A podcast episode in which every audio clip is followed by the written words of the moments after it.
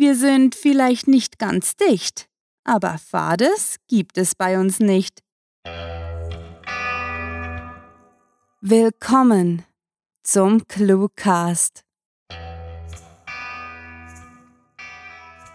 Die Tage werden kürzer, unsere Ausdauer lässt aber nicht nach. Und so beglücken wir euch auch heute mit einer weiteren Episode unseres Cluecast Sommer Specials.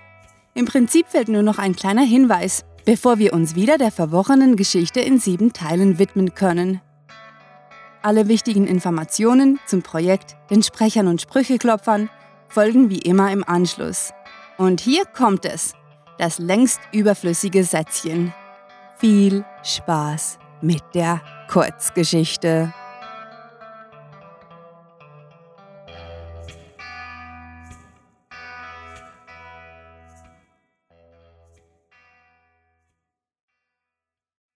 Tobias und die Todgeweihte. Tobias tippte gelangweilt auf seinem neuen iPhone herum und versuchte tunlichst Monika zu ignorieren, deren fröhliche Gesprächigkeit ihn heute besonders nervte. Ah, Scheiße! fluchte er, als der Krankenwagen über das altbekannte Schlagloch vor der stillgelegten Glühbirnenfabrik fuhr und er deswegen sinnlos einen wütenden Vogel ins Nirgendwo feuerte.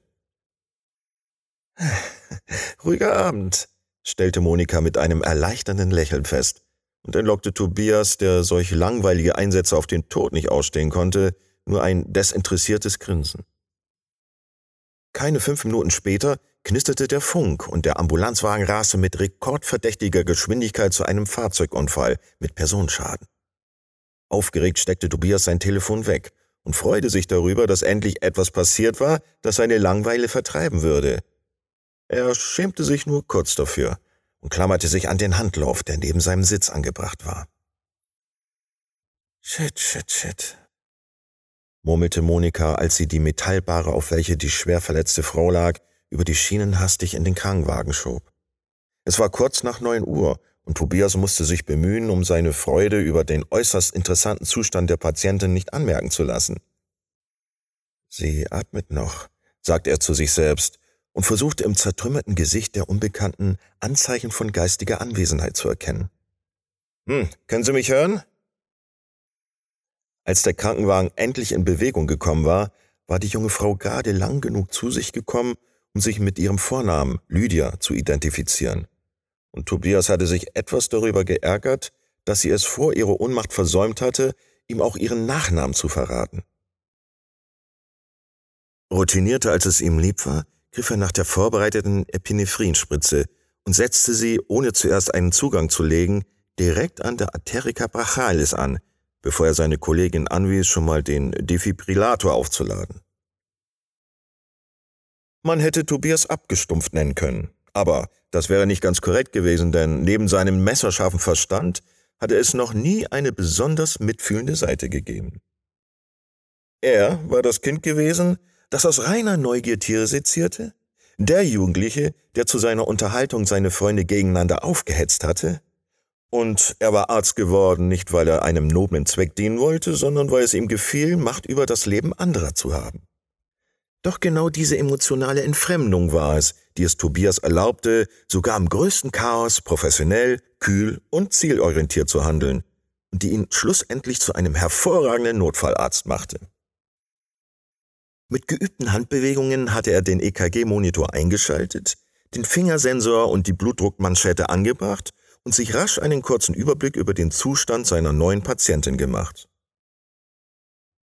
Hm, die macht's nicht mehr lange, kommentierte er trocken und beobachtete amüsiert, wie sich ein erschrockener Ausdruck auf Monikas Gesicht breit machte. Währenddessen er die Pedals zum wiederholten Male auflud, starrte er zur stählernen Decke des Krankenwagens und nahm sich kurz Zeit, sich vorzustellen, wie es wäre, in diesem Augenblick selbst auf der schmalen Bahre zu liegen. Die Elektroden entluden ihre Spannung, und das geschwächte Herz, das leb- und wehrlos vor ihm lag, wurde zu einem weiteren Schlag gezwungen. Na komm schon, flüsterte er etwas genervt, als sich der kurze Ausschlag wieder der Flatline wich.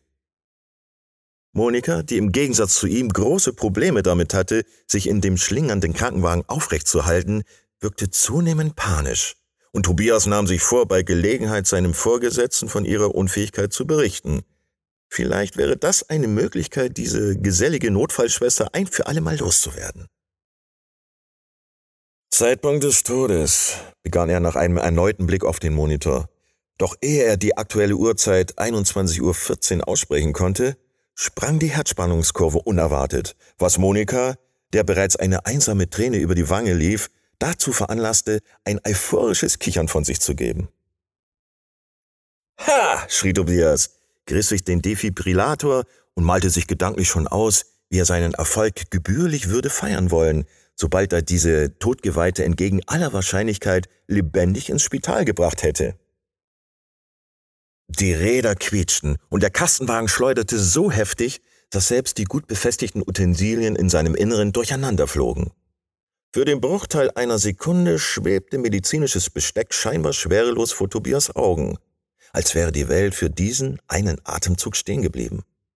Als die Bewegung zurückkehrte, sah er, wie Monika Schädel hart auf dem Verbandswagen aufschlug, aufplatzte und weiße Masse sichtbar wurde, bevor sie von der heruntergefallenen Patientin begraben wurde. Verstört sah sich Tobias in dem verwüsteten Gefährt um. Als er sich endlich wieder sammeln konnte, bewegte er sich ächzend und bemerkte nur nebenbei, dass er einen offenen Armbruch sowie mehrere gebrochene Rippen zu haben schien.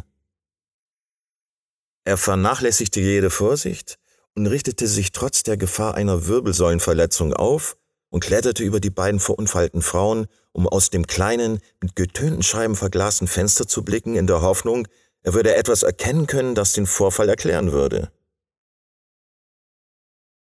Die Sirenen des zum Stillstand gekommenen Krankenwagens hallten mit einem metallenen Klang durch die abendliche Käferallee. Und Tobias, der beim Versuch, sich die Ohren zuzuhalten, gerade eine Platzwunde an seiner Stirn entdeckt hatte, sah, wie ein nagelneuer dunkelblauer Dreier BMW mit rauchenden Reifen auf ihn zuschlingerte.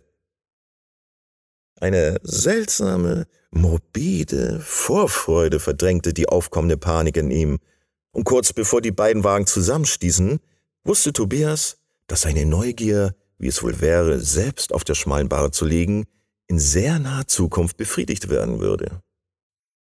Erstaunt über seinen letzten Gedanken, schloss Tobias die Augen und ergab sich, währenddem die Sirenen verstummten. Das war Tobias und die Todgeweihte, geschrieben von Rahel. Für euch gelesen hat Matthias Ubert. Diese Kurzgeschichte ist der vierte Teil des Cluecast Sommer Specials und wird in der nächsten Episode fortgesetzt.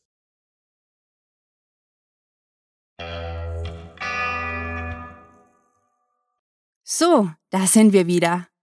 Wir können verstehen, wenn ihr schon darauf gespannt seid, wie die ganze Sache ausgehen wird.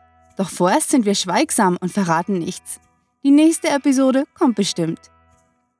Wir verraten jedoch etwas anderes und das sogar gerne.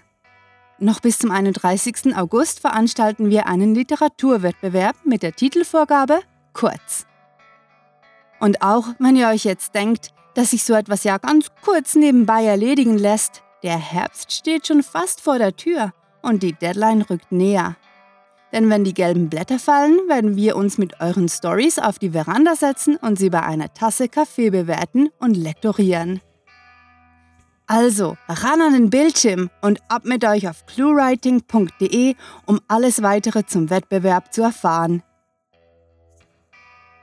Die megalotastischen Sprüche, die ihr zu Beginn und zum Schluss dieser Episode hört, verdanken wir dem prächtig gedeihenden literarischen Austausch mit der Lyrikerin Jennifer Hilgert.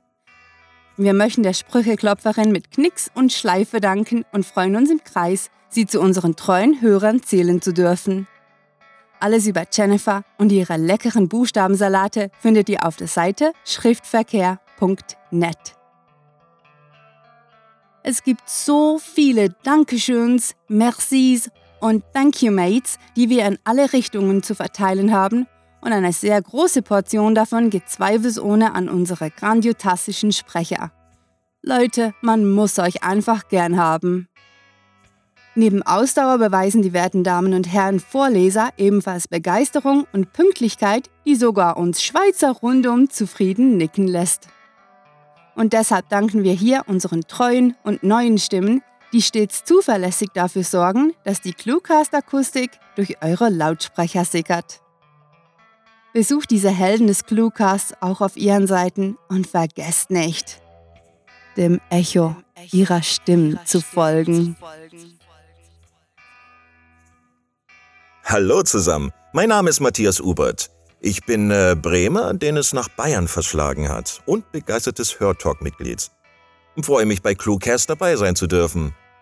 Cluecast ist schon eine tolle Sache. ja, mehr Informationen über mich findet ihr unter www.matthias-ubert.de. Habt ihr euch auch schon so gut in der zweiten Staffel eingelebt wie wir? Jeder, der unsere legendäre Hartnäckigkeit kennt, weiß, dass man am besten gleich zu Beginn ein Kissen und gutes Sitzleder mitbringen sollte, wenn wir mal loslegen.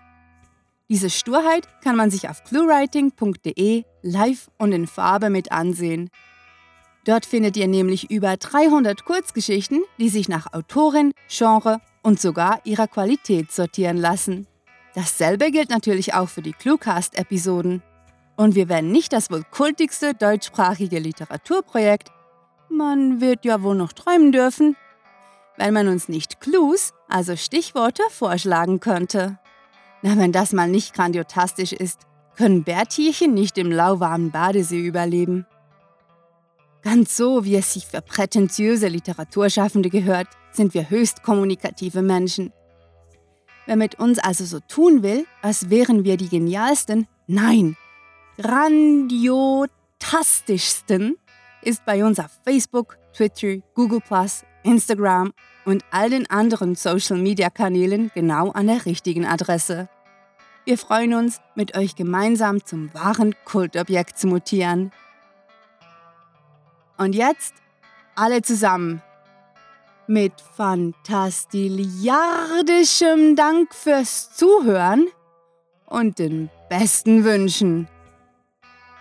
Eure Cluecaster.